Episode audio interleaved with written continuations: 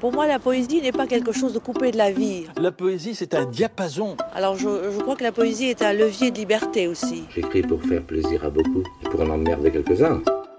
Tout en poésie.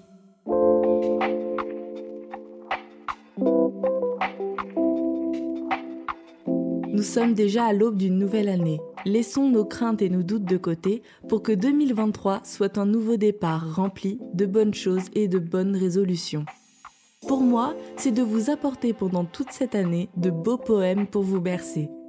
Mais je m'égare, laissons Maurice Rolina nous conter par ses vers une belle description de l'aube.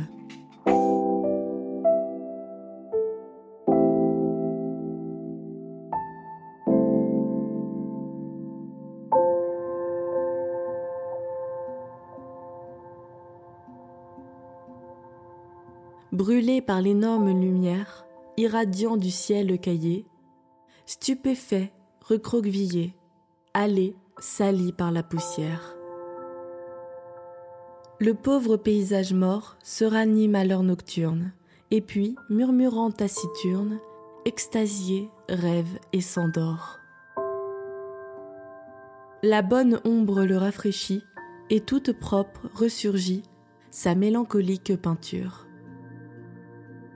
Avec l'aurore se levant, la rosée au souffle du vent pleure pour laver la nature.